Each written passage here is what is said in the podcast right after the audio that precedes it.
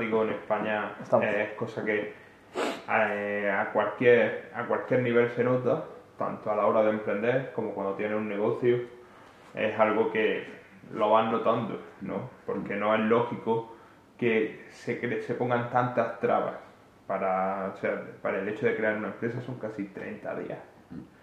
O sea, es tiempo que estás invirtiendo para algo que no sabes a dónde te va a llevar.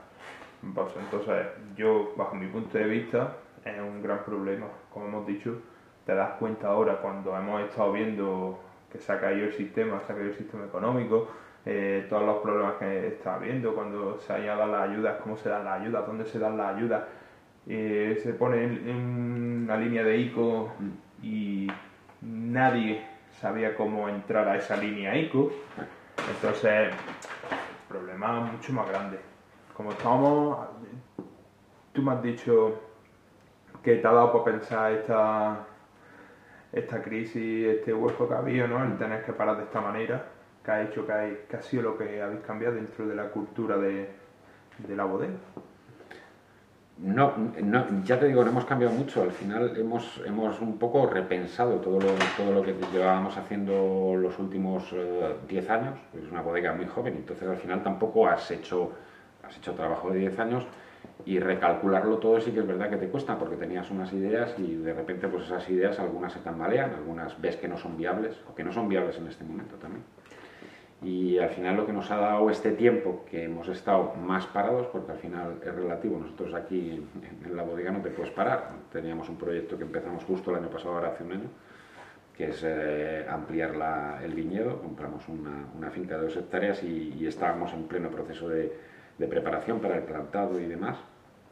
Y, y sí que es verdad que teníamos ideas de ampliar un poco las instalaciones pues para trabajar más cómodos, para pasar de 30.000 botellas a 40.000 botellas y trabajar mucho más cómodos, sobre todo pues porque los procesos cuando los haces cómodos al final son siempre te dan mejores resultados, ¿no? Y, de repente pues hemos tenido que parar todo eso, eh, replanteárnoslo y decir, bueno, vamos a hacernos un poco más pequeños, a ver si esta crisis que, que parece un tsunami que, ha tocado además a todos los sectores, a, nosotros, pero ha tocado a todos los sectores. Ahora sí que no se ha salvado a nadie, no, diferencia de la, de, de hace 10 años, de la del 2007, 2008, que fue económico o, del ladrillo, esta nos ha tocado a todos. Y al final, eh, nosotros que estamos muy pegados a la tierra, pues eso nos ha hecho anclarnos un poco más en la tierra, ¿no? repensarnos el si teníamos necesidad de hacernos más grandes o hacernos más chicos y, y que la ola pasase un poco por encima y en eso estamos. ¿no? Es, eh, al final es, es, es, un poco, hemos decidido, en lugar de subir un 20%, es bajar un 20% y, y bueno, y consolidar un poco lo que teníamos. Estamos hablando de un 20% de, de, producción, ¿no? De producción, Respecto a años anteriores. Sí, bueno, nosotros andamos en torno a las 30.000 botellas de producción y la idea era llegar a 40.000 y ahora nos hemos replanteado el, quedarnos en esas 30 o bajar a 25 y sí que es verdad que recolocar un poco nuestras líneas de producto. O sea, en lugar de trabajar eh, vinos de, de, una rápida rotación, que era lo que habitualmente el mercado de Mallorca es lo que nos pide, ¿no? Rápida rotación, producto de verano, eh, pues bueno, ahora mm, sí que es verdad que, que, que nos afecta porque esa rotación se ha parado de repente eh, que tenemos un stock, que, que, tenemos unas previsiones que no son nada halagüeñas, ¿no? porque bueno, pues este año eh, la, la, mitad de la temporada está perdida. Eh, nosotros aquí en la bodega ya éramos conscientes en el mes de diciembre que por muy rápido que fuese la cosa no teníamos vacunas, por muy rápidas que fuesen las vacunas y en el mejor de los casos Pascua es muy difícil de llegar porque en diciembre ya estás preparando Pascua y casi el verano. Y, y, bueno, pues ahora con la esperanza de a ver si con todas estas medidas que, que cambian día a día, pues, pues podemos llegar a hacer un verano más o menos digno. ¿no? Cuando, cuando os plantáis ¿no? y decís vosotros, oye, esto está pasando aquí una cosa gorda, vamos a ver, ¿no? Porque claro, una bodega no trabaja como un restaurante, como una cafetería, que trabaja, digamos, prácticamente al día, ¿no? Estamos hablando de un producto que es vivo y que tienes que darle, o sea, un tiempo. O sea, ¿cuándo os planteáis vosotros cambiar la estrategia, no? Bueno, la estrategia la cambiamos casi desde el minuto cero. Nosotros, ya te digo, empezamos el, teníamos dos proyectos en marcha, uno que era inmediato, que fue hace un año y ya teníamos la finca y la preparación para, para la plantación. Eh, nosotros trabajamos con cinco hectáreas de viñedo, de las cuales eh, tienen 20 años ya teníamos intención de, empezar a replantar o, reconvertir, porque es un viñedo ya muy agotado. Eh, trabajamos en secano, con mucha limitación de agua, con lo cual eh, ya es una, una viña que, que, ya ha sufrido bastante y que, no, y que no era excesivamente productiva, entonces eso ya lo teníamos planteado y eso estaba en marcha ya. El siguiente proyecto que teníamos era dos años vista, o sea, para empezar de aquí a un año más o menos, eh, y, era el hacer una nueva nave de elaboración y recolocar un poco los, espacios que tenemos, el espacio de barricas iba a seguir eh, siendo solo espacio de barricas, eh, ahora pues lo tenemos como multidisciplinar, hacemos eh, espacio de barricas, espacio de stock, porque la temporada ha venido como ha venido y tenemos mucho stock acumulado. La nave de elaboración iba a ser producto acabado y después la nueva nave de elaboración que iba a ser una nave sobre todo más cómoda de trabajar. No para hacer más botellas, pero para hacerlas muy, de forma muy cómoda, en un solo nivel, con mejores condiciones, lógicamente. Y al final eso pues sí que fue lo primero que paramos. Eso decidimos que no para quien no conozca la casa, pues ponlo un poquito en contexto, ¿no? Una empresa pequeñita, sí. va creciendo muy poquito a poco conforme lo va demandando, ¿no? Correcto. Haciendo unos vinos, para mí, para mi gusto, muy elegantes, muy ricos y a su vez que son, como has dicho, que son vinos que no tienen problema de aguantar, ¿no? Porque te hará de la producción, o sea, de lo que decía, hacer un vino para el consumo inmediato, mm. pararlo para que sea un poquito de que tenga un poquito de guarda, que tenga mm. Claro, eso todos los vinos no lo, no resisten. Y es algo que, que, vosotros, gracias a vuestra a vuestro ADN, que es lo que realizáis con los vinos, ¿no? Pues sí lo estáis pudiendo realizar. Eso también puede ser que a vosotros os haya dicho, coño, pues no estamos haciendo las cosas tan mal en el sentido de si no podemos hacer un vino inmediato, pues vamos a apostar por la línea de vinos pues que sean de guarda, que tengan más tiempo, vamos a dedicarle más tiempo, que a su vez es una inversión, mm. porque no es, es algo que, que tú, que tú de, o sea, digamos tú que la bodega decide, pero cuando vas a tomar esa decisión, ¿sobre qué perfil te está pasando? Tú miras un perfil de que diga, sea más vendible en el mercado, que voy a realizar un producto para que sea más fácil de llevar a, Centro Europa, ¿cómo, ¿Cómo te ¿Qué decisiones se toman para cuando vas a, a diseñar, bueno, cuando vas a hacer el vino?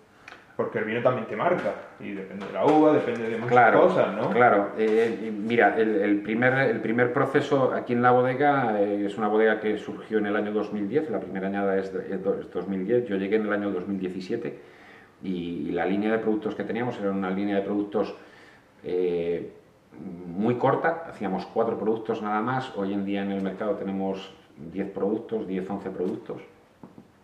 Y, sí que es verdad que ya teníamos una base, sí que teníamos una base que, que es inamovible, estamos trabajando en Mallorca, eh, sí que trabajábamos ya, hace cuatro años ya trabajábamos con variedades locales, pero hemos incrementado el porcentaje de variedades locales, sí que era una apuesta que ya teníamos clara, que eh, trabajando en Mallorca y queriendo hacer un producto de, de calidad, pues teníamos que centrarnos en esas variedades locales y hemos intentado no reinventarnos, pero sí dar una vuelta de tuerca a todo el trabajo que, que habíamos hecho esos siete años previos y, que se estaba haciendo. ¿no? El, decir, eh, era un trabajo que ya venía dado, con lo cual el adaptarnos a estos momentos de crisis, pues ha sido menos costoso en ese aspecto porque sí que lo teníamos claro que íbamos a hacer un producto de calidad y no de cantidad. Eh, bueno, eh, nosotros siempre hemos trabajado nuestros vinos blancos y rosados, que son los de mayor rotación. Han sido productos que, si bien son vinos fáciles de, consumir y de inmediatez, eh, pues eso, para la temporada, siempre han sido vinos que nunca han salido al mercado el, día 1 de enero. Siempre han sido vinos que nuestros clientes nos decían, es que empezamos la temporada de Pascua y no tenemos el vino nuevo sin embargo, seguían consumiendo los vinos de la añada anterior porque eran vinos que estaban totalmente frescos. O sea que hemos conseguido, no hemos tenido esa prisa. Es algo que nos ha hecho repensar y que sí que somos conscientes de que, eh, de que el mundo del vino tiene unos tiempos que no los tienen otras, otras industrias. ¿no? Eh, aquí la paciencia es, es un, factor fundamental y esa paciencia nos, nos ha dado, digamos que no, la teníamos ya incorporada, lo que dices tú, en nuestro ADN, con lo cual para nosotros ese ha sido un, movimiento que no hemos tenido que efectuar, sino que ya veníamos poco a poco dando esos pequeños pasos y que al final, pues bueno, ya de hecho el año pasado, pues por ejemplo, somos unos obsesos del rosado, eh, es, un poco nuestro producto fetiche, quizás un poco por ser el patito feo de, del mundo del vino, ¿no? Eh, las discusiones que tenemos. Más maltratado de todo, para mi punto de sí, vista. ¿no? Sí, es verdad, pero incluso por nosotros mismos. Sí, o sea, sí, ya tenemos pequeñas discusiones entre Tomeo y, y yo, que son en, en, entre el enólogo y yo, que estoy más en la parte más comercial, más de imagen, ¿no? Y, y, más de mercado, ¿no? que veo un poco cuál es la tendencia del mercado y qué producto a lo mejor nos podemos, nos podemos enfocar más. Y yo cuando llegué aquí era un, un contra los vinos rosados y sin embargo ahora soy un pro vinos rosados y, y, es esa eterna lucha, ¿no? El enólogo quiere hacer un gran blanco, quiere hacer un gran tinto, lógicamente como todos queremos hacer grandes productos y en el rosado como que dices, bueno, no, el rosado es un producto de verano y, y teníamos esa obsesión y ya de hecho el año pasado teníamos eh, en marcha, hacemos un, un, un, rosado basado en el manto negro siempre, con un mínimo de porcentaje de 80%, y el año pasado ya en el mes de, bueno, eh, por estas fechas, ya teníamos listo y en marcha un rosado un poco alternativo. Habíamos hecho una pequeña experiencia con una línea de producto que hacemos nosotros que es habanero, que son nuestros experimentos, y los vinos más divertidos, más, un poco más transgresores también, porque hacemos un poco lo que nos da la gana sin mucho compromiso comercial eh, o compromiso con el mercado, simplemente intentamos hacer cosas diferentes y que demuestren que otra vía es posible. Y ya teníamos en marcha un rosado fermentado y criado en barrica, 100% manto negro, que nos gustó muchísimo. Hicimos 300 botellas y durante todo este año eh, habíamos visto o hemos visto que esos productos sí que interesan. Eh, nos llega el momento de pandemia y pues de tener que embotellar los vinos tenemos que esperar pues por todas las limitaciones que teníamos y eso nos, nos hizo dar un giro de tuerca y decir por qué no hacemos algo más agresivo, algo más arriesgado también, porque vale vender 300 botellas de un producto experimental es relativamente fácil, ¿no? Al final todos contamos con una serie de amigos que... Que te, que te lo compran por compromiso. Claro, en el ¿no? peor de los casos lo vendes, lo vendes casi por, por compromiso, ¿no? Y, y, decidimos que íbamos a hacer un, un, un, medio camino. En lugar de un rosado joven y un rosado fermentado y criado en barrica, pues íbamos a hacer un rosado, un rosado criado en barrica, ¿no? Y todo el feedback que hemos recibido durante este año de ese rosado criado en barrica, 100% manto negro también, eh, ha sido hiper positivo, que es lo que nos ha dado, pues mira, posibilidades de crear una nueva marca, una nueva marca que ahora ya estamos ofreciendo a, a, a los clientes, ahora eh, estamos empezando con, con, ese proceso y que la gente está recibiendo muy bien. Y tú dices, mira, en este momento de crisis eh, te arriesgas a sacar un producto que es único, que es diferente, que no estamos acostumbrados a ellos, es único aquí en Mallorca porque no hay un rosado criado en barrica y sin embargo la gente eh, lo está recibiendo de forma muy agradable. Yo creo que porque también estamos necesitados de esas experiencias, ¿no? que es lo que intentamos sí, un poco sí, transmitir. ¿no? Es decir, estamos aburridos de esta monotonía que nos ha tocado vivir y quieren probar cosas nuevas. ¿no? Y bueno, es, es, una, es, una, es una suerte. Es algo que, que estamos viendo en, el, en, lo que viene siendo la cocina a través de David Muñoz, por ejemplo, con todo el revuelo que ha montado su delivery en Madrid, Correcto. ¿no? Eh, su fast food que ha hecho en Cork Inglés. Claro, eso me lleva a mí a la siguiente pregunta que tenía, y es la de, actualmente, ¿no? Hay muchas casas que se están saliendo de las DOs, ¿vale? O de las denominaciones, o sea, que no entiende la gente, o consejos reguladores, se están saliendo por esto mismo que tú has dicho, de yo estimo que mi vino, yo quiero tenerlo tanto tiempo en la barriga, quiero que mi vino, pues en vez de ten, que tenga estos porcentajes de uva, tenga esto, y, y están dando lugar a vinos que, que difícilmente antes que se, que se pudiera imaginar y que mm. Llegan a ese punto, ¿no? Dentro de zonas como puede ser, pues, como pasa con, por ejemplo, Gramona, ¿no? De decir, yo me salgo de aquí porque me repercute a mal estar dentro de la DEO, Ah. como salir de la DO de Gramona, digamos que a mí me perjudica que se venda, porque no tenemos que olvidar, por ejemplo, que Free es el que más espumoso vende vende en el mundo. De hecho, en Estados Unidos vende 5 o 6 veces más que todo el sello de champaña allí, ¿no? Entonces, a lo que voy es, cuando perjudica este, meterse en cierto tipo de corsés, o cada bodega, cada parcela es algo único, como tú me estás diciendo, es que nosotros pues vamos a llegar y vamos a hacer este vino porque hemos visto que yo creo que hoy lo tenemos más fácil que hace años. ¿no? Hoy tenemos, tenemos una, una, suerte, si se, quiere entender de forma positiva, o una desventaja, si se quiere entender de, parte, de forma negativa. ¿no? Yo creo que, es, que, siempre es positivo. La, la, tecnología utilizada de forma inteligente es, es, es, fantástica, para eso, para eso hay muchísima gente que ha trabajado para ello. ¿no? Y hoy en día tenemos unos, unas redes sociales que facilita mucho el, tema comunicación, que quizás era lo que más abandonado teníamos en el mundo del vino. ¿no? Eh, el bodeguero, el enólogo, el, viticultor está, está muy enfocado en su trabajo y en su trabajo y ya está, pero sí que es verdad que después había un problema y un vacío. Faltaba una, una línea de conducción, una línea de comunicación que llegase bien al público final.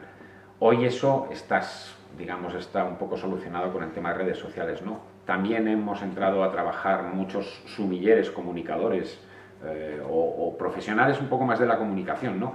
Que, intentan, pues eso, es eh, poner palabras complejas en el mundo de la enología y en el mundo de la viticultura eh, en los oídos del cliente final de una forma sencilla, que, que sea fácilmente comprensible, sin entrar en tecnicismos que al final aburren a todo el personal y, estamos buscando nuevas vías para comunicar a gente joven. Aquí es el futuro de nuestros consumidores, ¿no?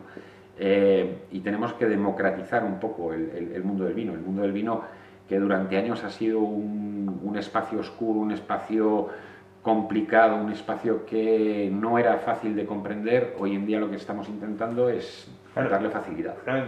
Dice democratizar en el sentido de que era impensable hace 20 años, ¿no? Que hubiera tal número de referencias de vino que, como estamos diciendo, se salieran de la DO. Correcto. Porque antes era. Eh, ¿qué te, me gusta. A mí me gusta el vino, un vaso de vino. Mm. Pero ya, ¿no? Pues yo, o Rioja o tal, o en concreto, ¿qué tienes tanta? Pues quiero este o quiero. Al final el vino es como. El, vino cuando, cuando hablamos de gastronomía, ¿no? Yendo al tema que, que más te a ti, ¿no? Para mí la gastronomía es la diferencia entre la alimentación y la gastronomía, las dos diferencias que es que la alimentación es necesaria para todo el mundo.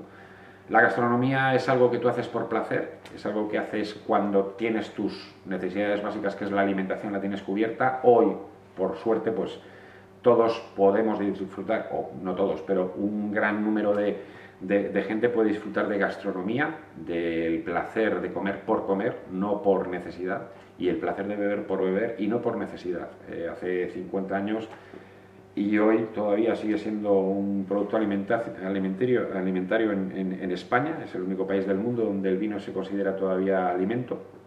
Eh, no sé lo que va a durar, pero bueno, de momento vamos a disfrutar de ello. Y es porque es un alimento, al final es una carga de, de calorías que hace 50 años en el campo necesitaban esa carga de calorías para seguir trabajando. ¿no? Hoy en día lo hacemos eh, o consumimos vino por placer. Y sí que es verdad que esas redes de comunicación, esa comunicación que hoy es mucho más fácil y mucho más al...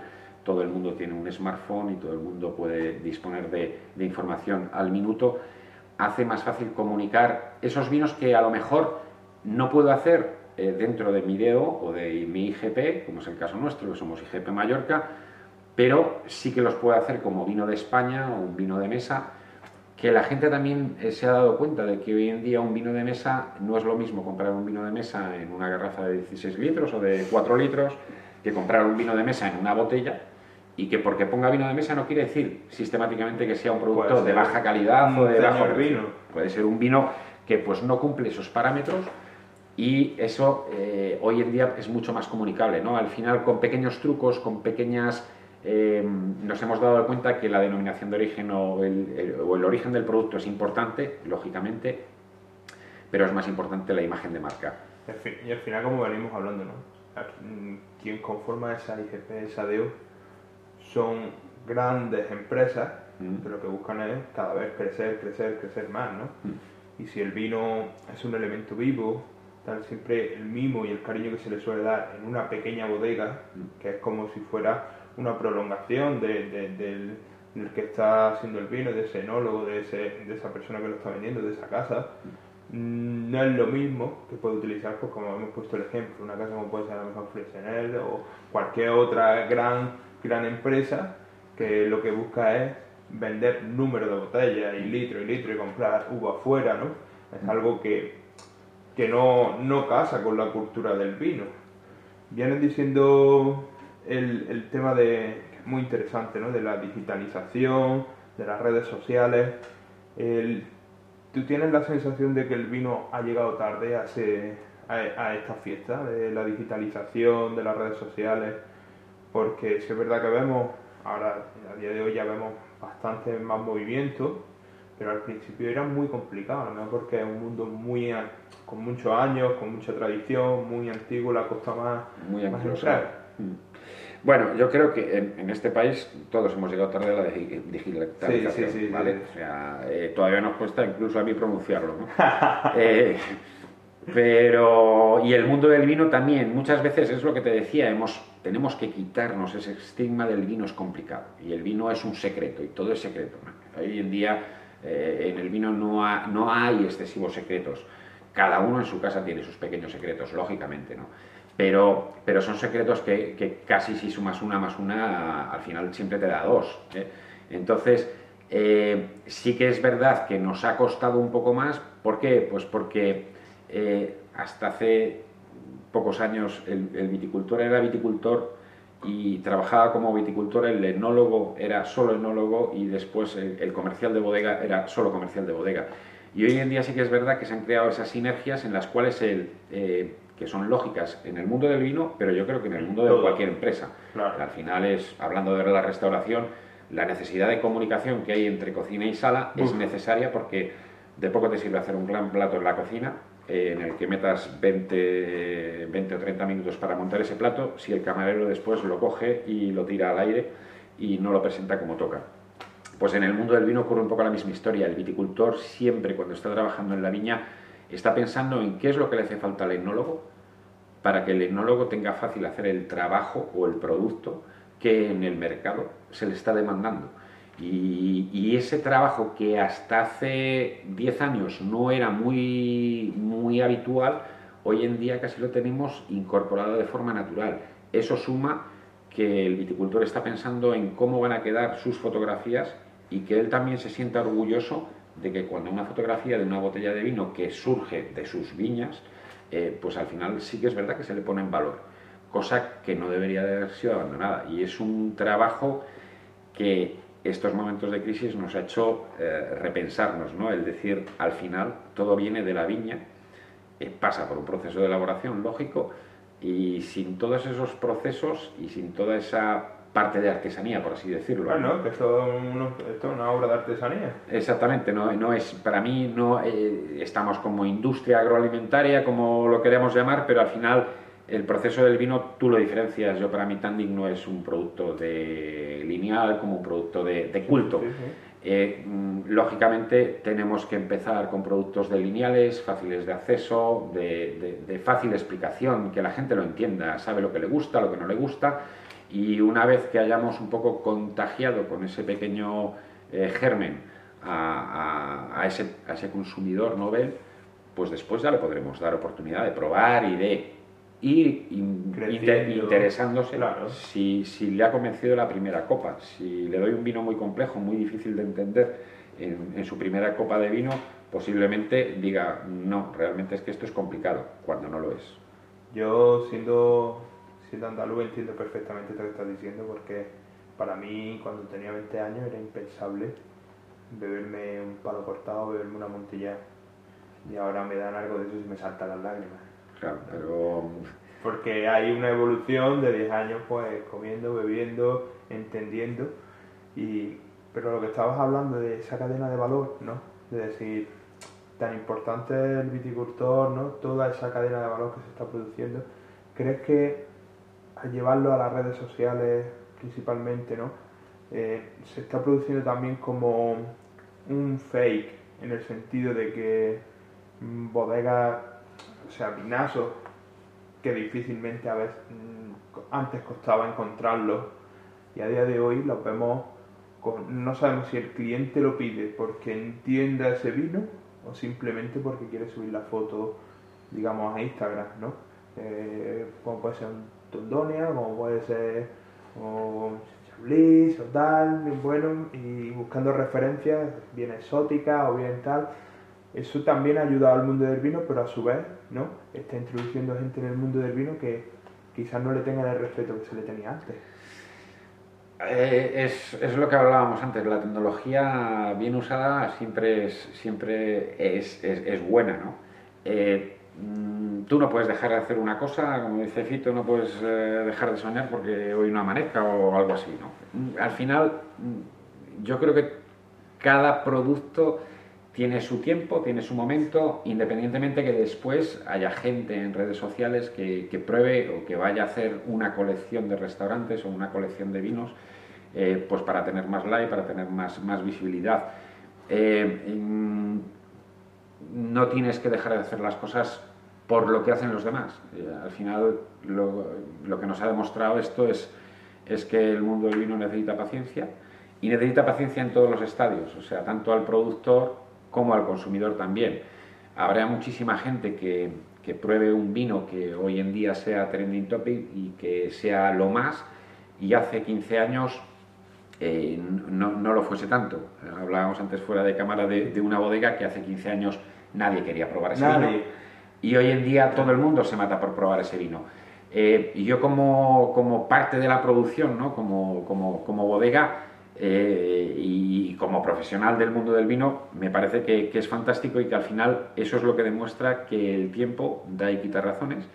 Esa bodega de la que hablábamos, que podemos decir es Viña Tondonia, eh, es una bodega que lleva 150 años haciendo el mismo trabajo exactamente igual y que eh, han estado viviendo los últimos 30 años en, un, en la oscuridad. En, en cambios totales. Eh, a nivel global, todo el mundo del vino ha cambiado en los últimos 30 años y sin embargo ellos han seguido haciendo el mismo trabajo, independientemente de que lo entendiesen o no lo entendiesen.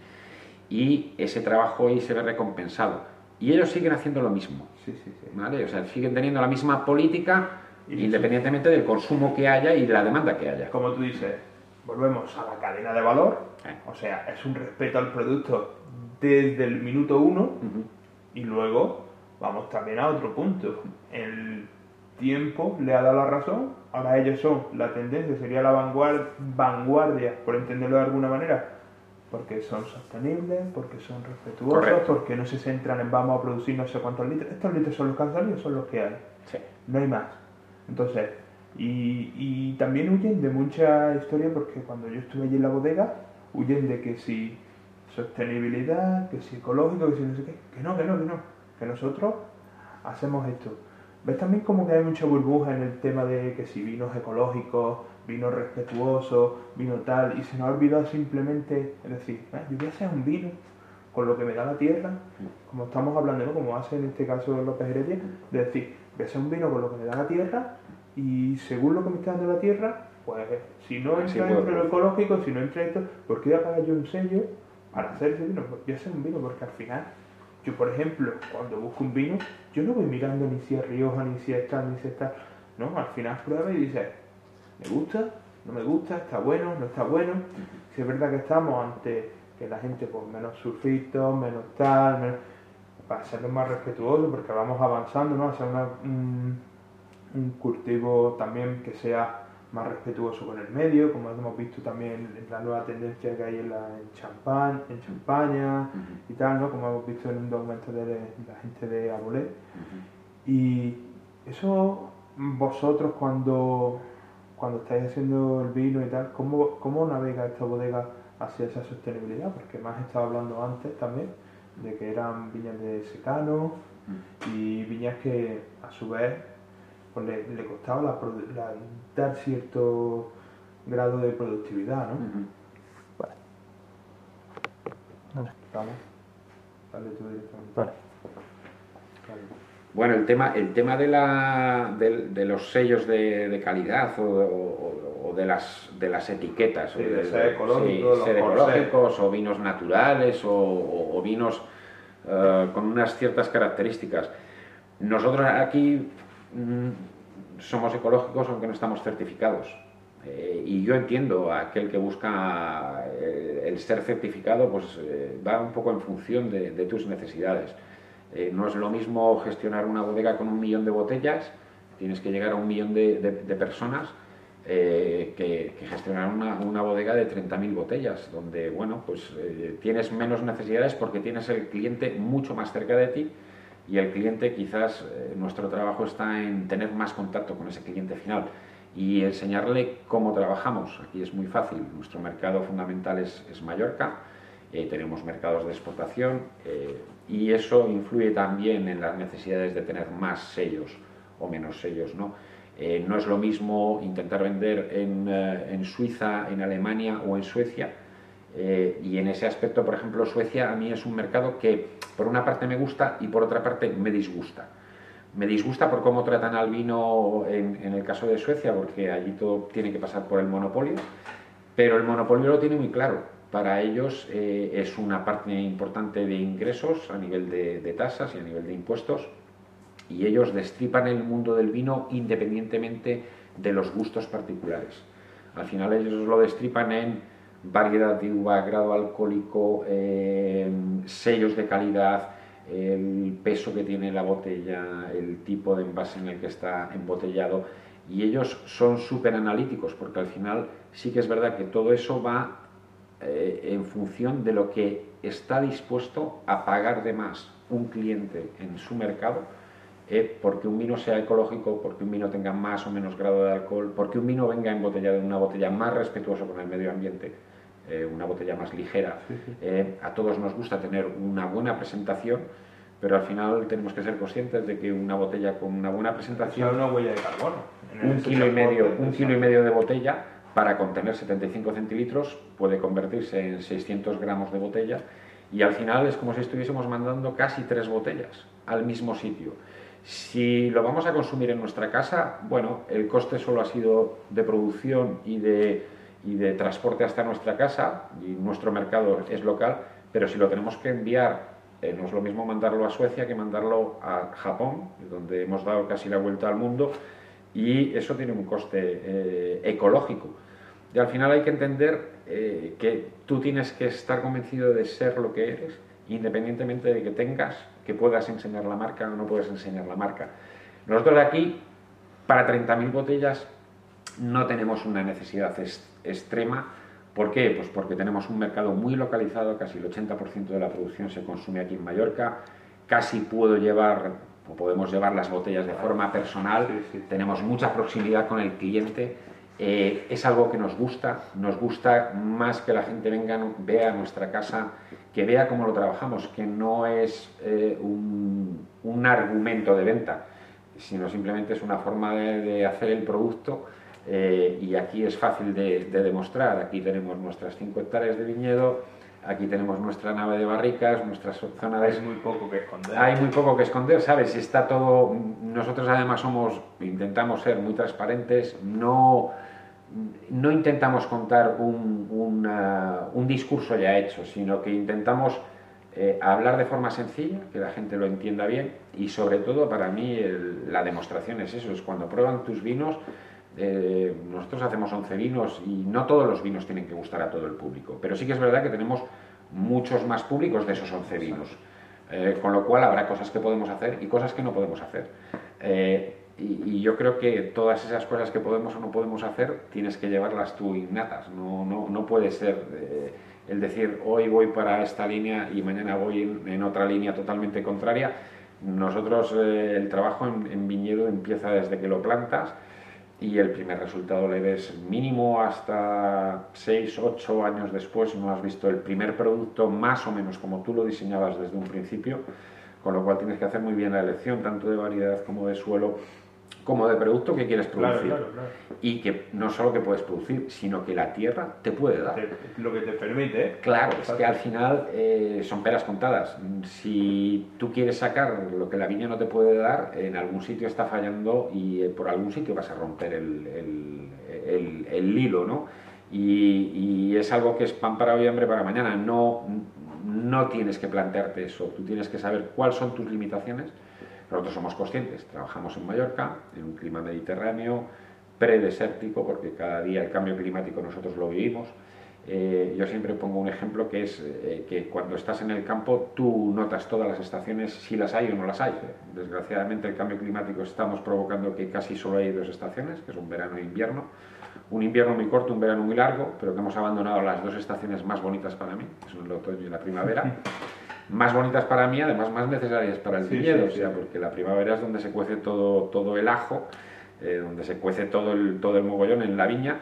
Y después en el otoño es cuando la planta está más reposada, cuando ha hecho su trabajo, ha dado todo lo mejor que tenía de sí y, y- y es un poco es la preparación para el año siguiente, es el, el irte a acostar para el año siguiente volver a empezar bien y eso ha desaparecido. Eh, eso nosotros lo notamos porque no trabajamos en una oficina. Nuestra oficina está a la intemperie, Claro.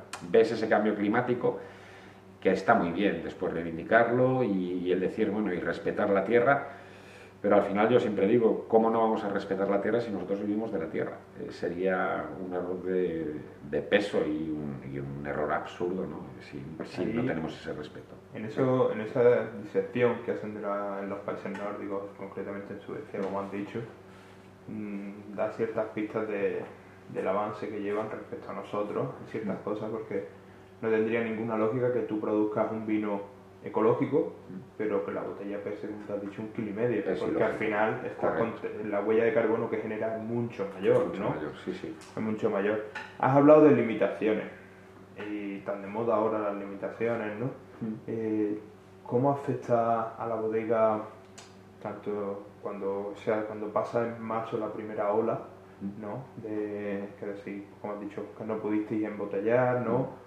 Eh, luego a finales de verano, en septiembre, octubre, que empezaron a marcar limitaciones, también vosotros estabais en época de vendimia, supongo que también afectó, ¿no? De, de alguna manera esas limitaciones que se pusieron, o no, o no habéis tenido ningún... Sí, claro que hemos tenido, al final nos hemos tenido que adaptar, por ejemplo en Vendimia, pues eh, mm, al final tienes que trabajar con un vecino, ese vecino se llama Kobe y, tienes que aprender a trabajar con él y a convivir con él.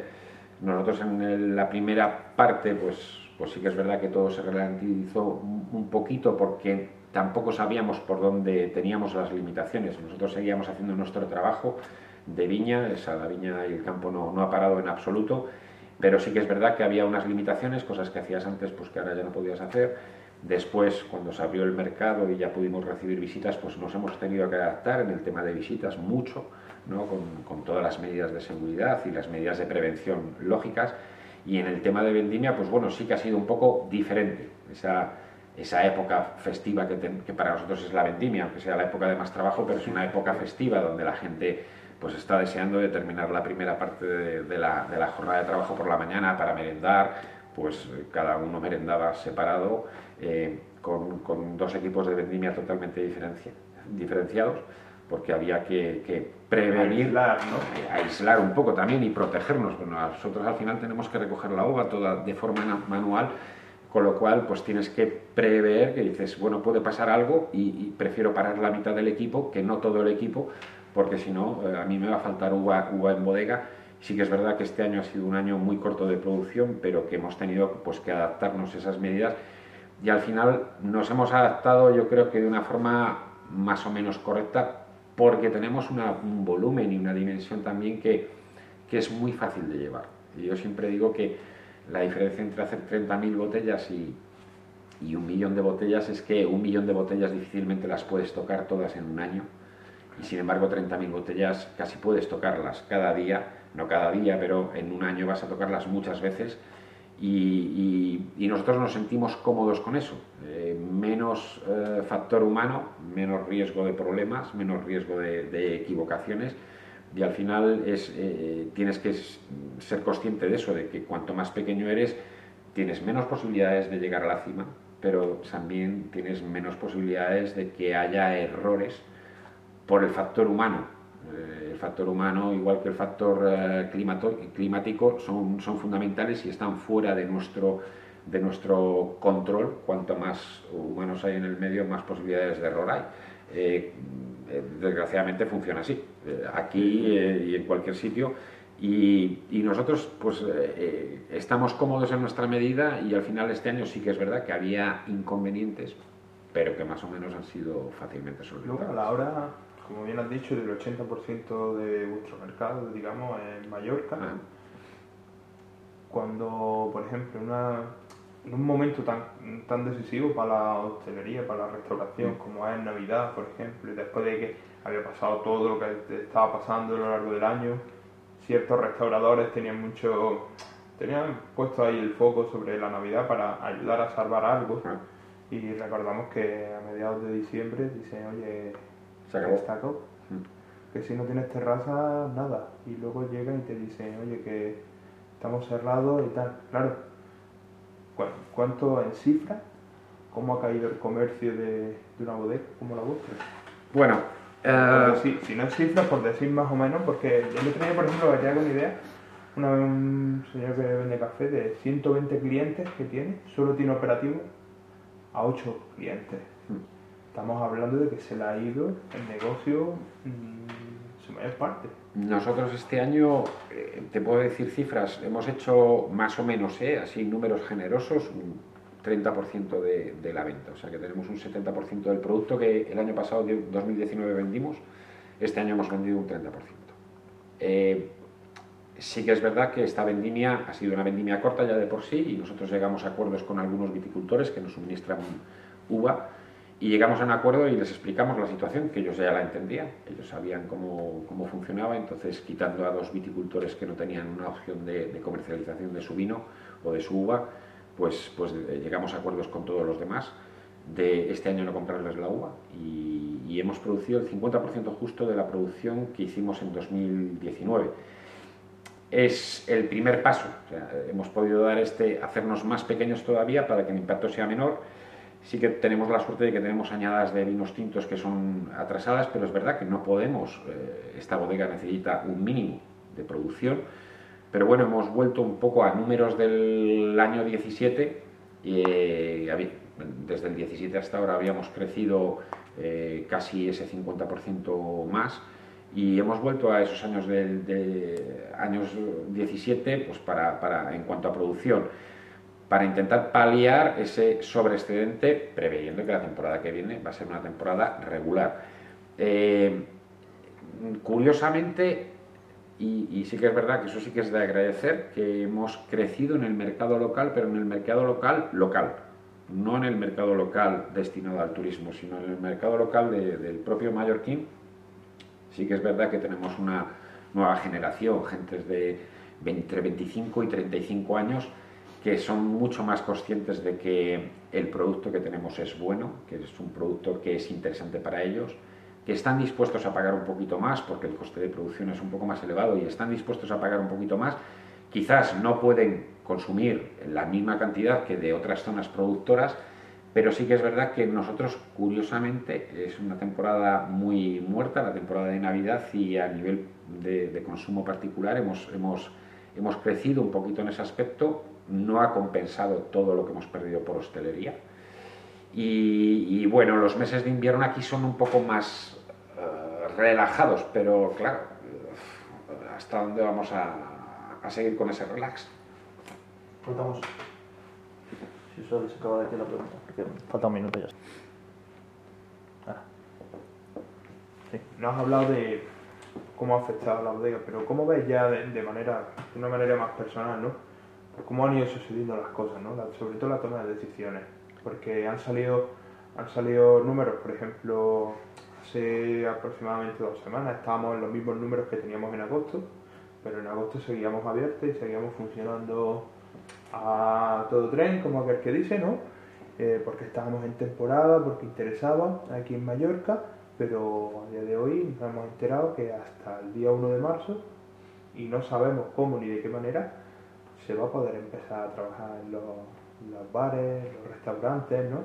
Entonces, ¿crees que institucionalmente no una comunidad, en una comunidad autónoma como es Baleares, que vive del turismo, que vive de, pues, de su hostelería, de su restauración, ¿crees que las instituciones no se han borjado, no han hecho, no han dejado como un poco a la deriva?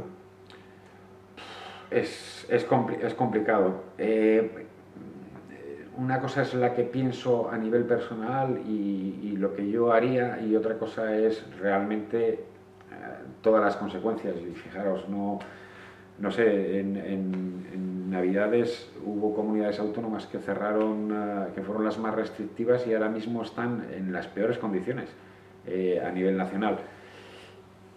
Y yo creo que es tan complicado el, tema del bicho este que, que, que, no, lo, no lo han sabido pillar y independientemente de que tengan o no tengan la culpa, yo creo que es una cuestión de capacidades. Hablaba el otro día con un colega alemán y me decía, jo, es que en Alemania en Alemania están dándonos el 70% de lo que facturamos en, en, en, el 19. Y aquí eso sería imposible, pero sería imposible porque no tenemos capacidad.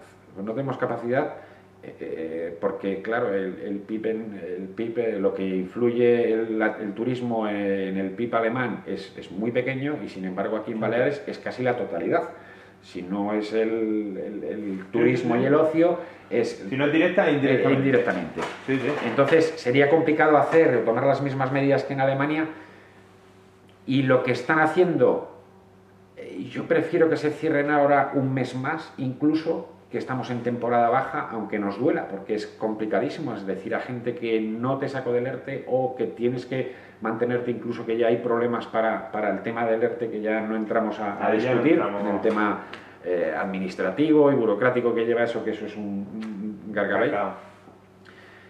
Pero sí que es verdad que casi es preferible el decir, bueno, la Pascua ya la tenemos perdida, eh, vamos a intentar eh, pararnos un poco más ahora y, por lo menos salvar el verano como Dios manda. Eh, salvar el verano, eh, pues yo no sé si a partir de junio, ¿no? Pero por lo menos julio, agosto, septiembre y a ver, también porque tenemos que pensar que no solo es abrir el, el mercado aquí en Baleares, es que en los países que nos rodean, que somos los receptores de estos países, Alemania, Suiza, Suecia, que estaba muy bien en las primeras fases de la pandemia y estaba todo abierto y de repente ellos hicieron algo totalmente distinto y tampoco ha funcionado. Eh, es muy complicado hacerlo. Yo creo que es complicado y lo complica más la situación socioeconómica y sociopolítica a nivel nacional, local, etc ahí es un tema que yo creo que no hay solución y, no es el momento tampoco de buscar la solución. Eh, estamos mal con los que estamos, pero estaríamos igual de mal con los que no estuviésemos. Eh, creo que son todos iguales. Y al final es una cuestión más de planificar de cara a poder salvar el... Yo ya me pongo en lo peor, el 22. El 21 vamos a hacer lo que podamos hacer, igual que yo creo que se hizo en el año 20. Yo creo que nos vinimos muy arriba, y que había que haber sido no más restrictivo, pero sí poner más medios en el control. Eh, yo por trabajo he tenido que salir un par de veces de, de, de, Mallorca. Y sí que es verdad que te exigen muchas cosas, pero después cuando llegas a la hora de la verdad, y esto hablo por experiencia personal, eh, ves que no tratan a todos igual. Y yo creo que en eso sí que tenemos que ser muy estrictos, igual que a nosotros nos obligan que a la restauración, que a nosotros recibiendo clientes nos obligan a seguir unas pautas, un número de personas, un número de núcleos convivientes, ellos también tienen que ser estrictos y decir, si tú no tienes este papel, no entras. Me sabe mal, pero no entras. Y ha habido momentos, yo creo, en los que se han puesto muchas normas para el mortal, para todos los mortales, y sin embargo después ellos se las saltaban por su conveniencia. Eh, y al final eso hoy lo estamos pagando. Pero claro, dice, eh, así está cerrado, ser más duros para aguantar, para llegar al verano, pero ¿cómo le contamos esto a un propietario de, por ejemplo, eh, Vandal, ¿no? de Berna, que llegó y a mediados de diciembre tuvo que cerrar, ¿no? porque él dijo, mira, es que yo con cuatro mesas en la terraza, yo no puedo pagar los sueldos que conlleva tener esas cuatro mesas nada más. Y entonces pues me sale más rentable cerrar y echar a la gente al ERTE.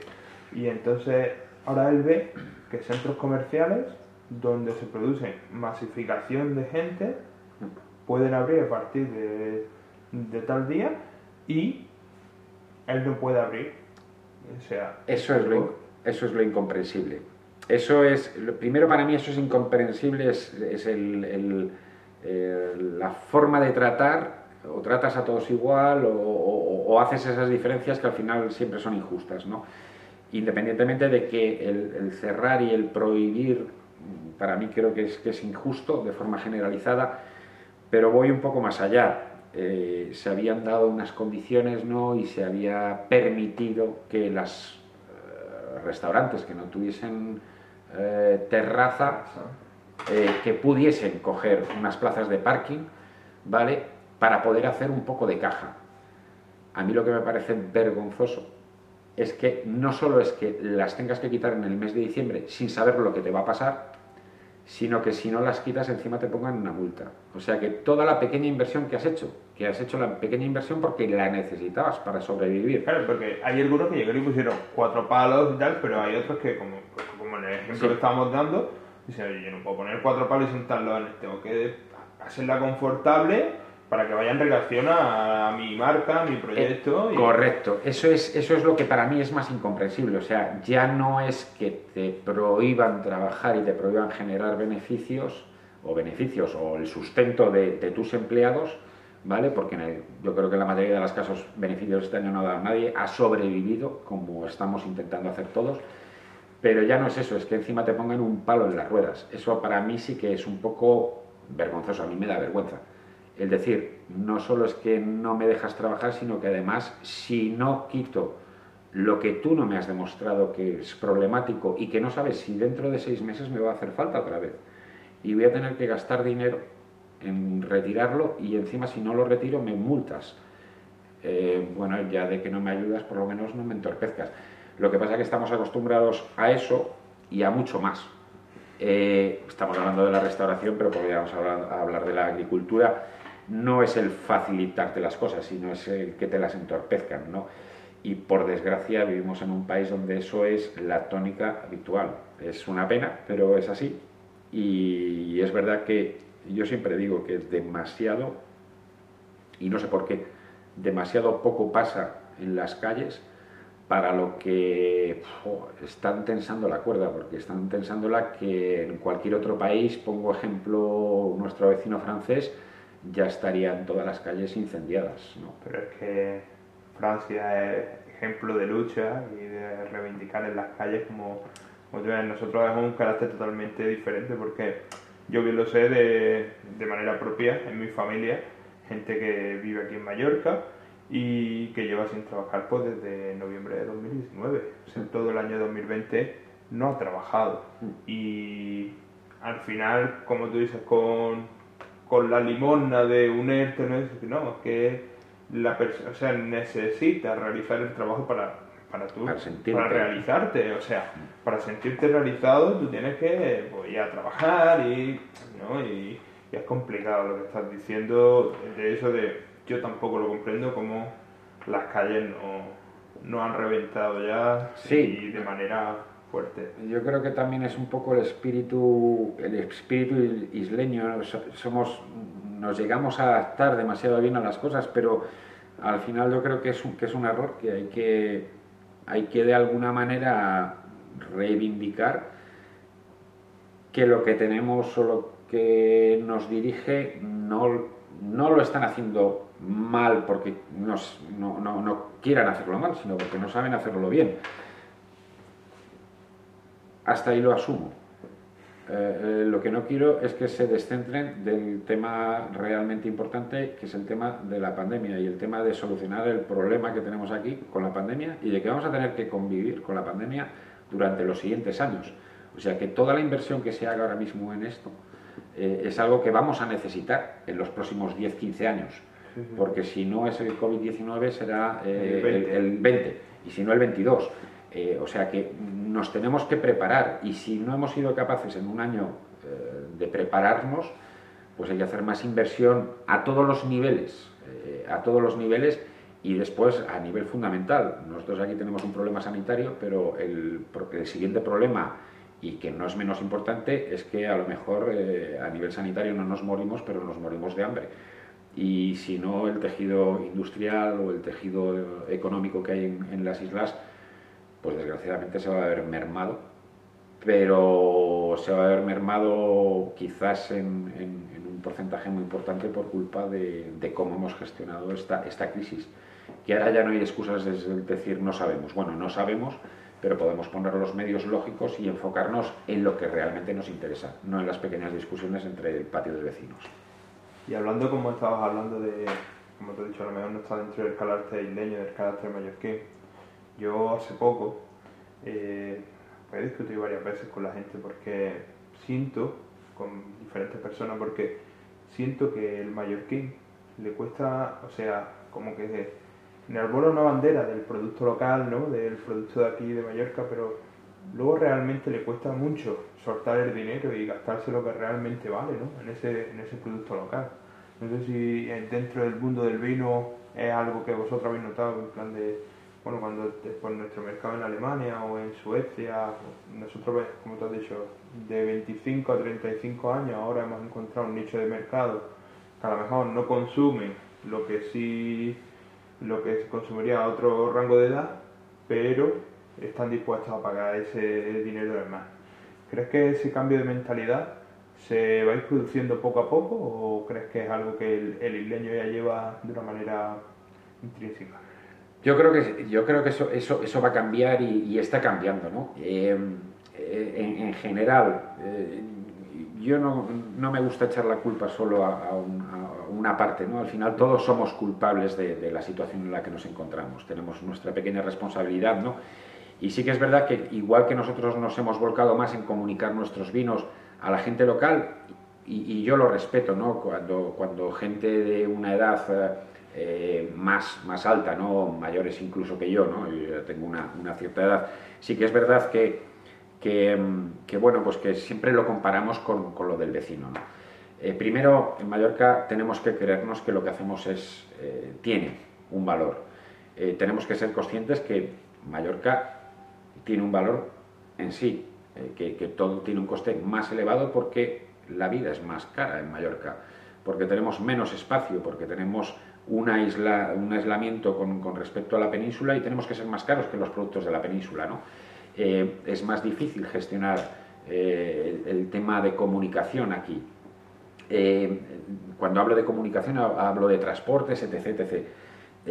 Y, sí que es verdad que tienen una parte de responsabilidad porque también el pequeño productor o el productor, pues quizás nos hemos venido arriba un poco por la facilidad de decir, bueno, no me importa el mercado local, ¿por qué? Porque mi turista va a venir a comprármelo, este año lo hemos echado a faltar y entonces al final todos tenemos esa pequeña responsabilidad que si yo invierto en mi casa, eh, eh, eso me va a repercutir de alguna forma a nivel de infraestructuras, a nivel de, de, beneficio, porque después ese señor que ha invertido en mi, en, mi, en mi casa o en mi producto, yo voy a poder gestionar y voy a poder gastar dinero en, en otro producto. Y al final es una cuestión de, eh, vivimos en un paraíso, tenemos que ser conscientes de que vivimos en un paraíso y que este paraíso es beneficio para nosotros, pero al mismo tiempo es responsabilidad de todos nosotros de retroalimentarlo.